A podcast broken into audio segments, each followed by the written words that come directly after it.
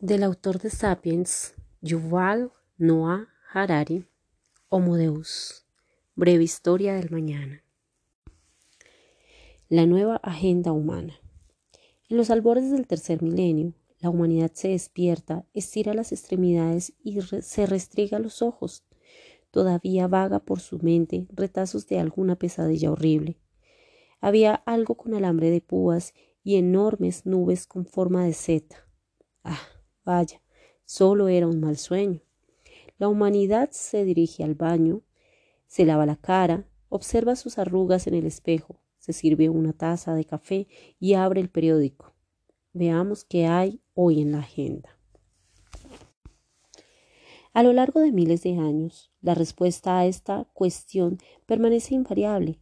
Los últimos tres problemas acuciaron a los pobladores de la, de la China del siglo XX, a los de la India medieval y a los del antiguo Egipto. La hambruna, la peste y la guerra coparon siempre los primeros puestos de la lista. Generación tras generación, los seres humanos rezaron a todos los dioses, ángeles y santos e inventaron innumerables utensilios, instituciones y sistemas sociales pero siguieron muriendo por millones a causa del hambre, la epidemia y la violencia. Muchos, muchos pensadores y profetas concluyeron que la hambruna, la peste y la guerra debían de ser parte integral del plan cósmico de Dios o de nuestra naturaleza imperfecta, y que nada, excepto el final de los tiempos, nos libraría de ella.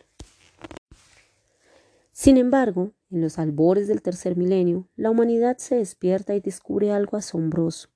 La mayoría de la gente rara vez piensa en ello, pero en las últimas décadas hemos conseguido controlar la hambruna, la peste y la guerra. Desde luego, estos problemas no se han resuelto por completo, pero han dejado de ser fuerzas de la naturaleza incomprensibles e incontrolables para transformarse en retos manejables. No necesitamos rezar a ningún Dios ni a ningún santo para que nos salve de ello. Sabemos muy bien lo que es necesario hacer para impedir el hambre, la peste y la guerra, y generalmente lo hacemos con éxito. Es cierto todavía hay fracasos notables, pero cuando nos enfrentamos a dichos fracasos, ya no nos encogemos de hombro y decimos, bueno, así es como funcionan las cosas en nuestro mundo imperfecto, o hágase la voluntad de Dios.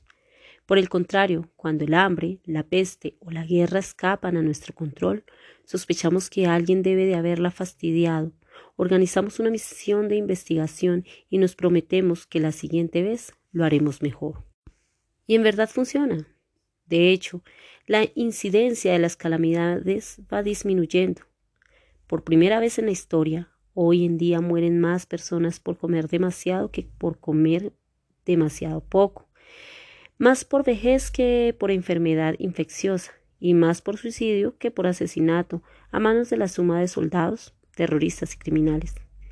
A principio del siglo XXI, el humano medio tiene más probabilidades de morir de un atracón en un McDonald's que a consecuencia de una sequía, el ébola o un ataque al Qaeda.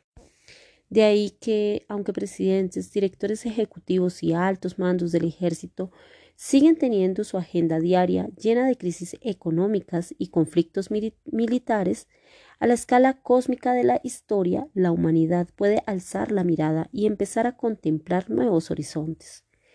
Si en verdad estamos poniendo bajo control el hambre, la peste y la guerra, ¿qué será lo que reemplace en los primeros puestos de la agenda humana?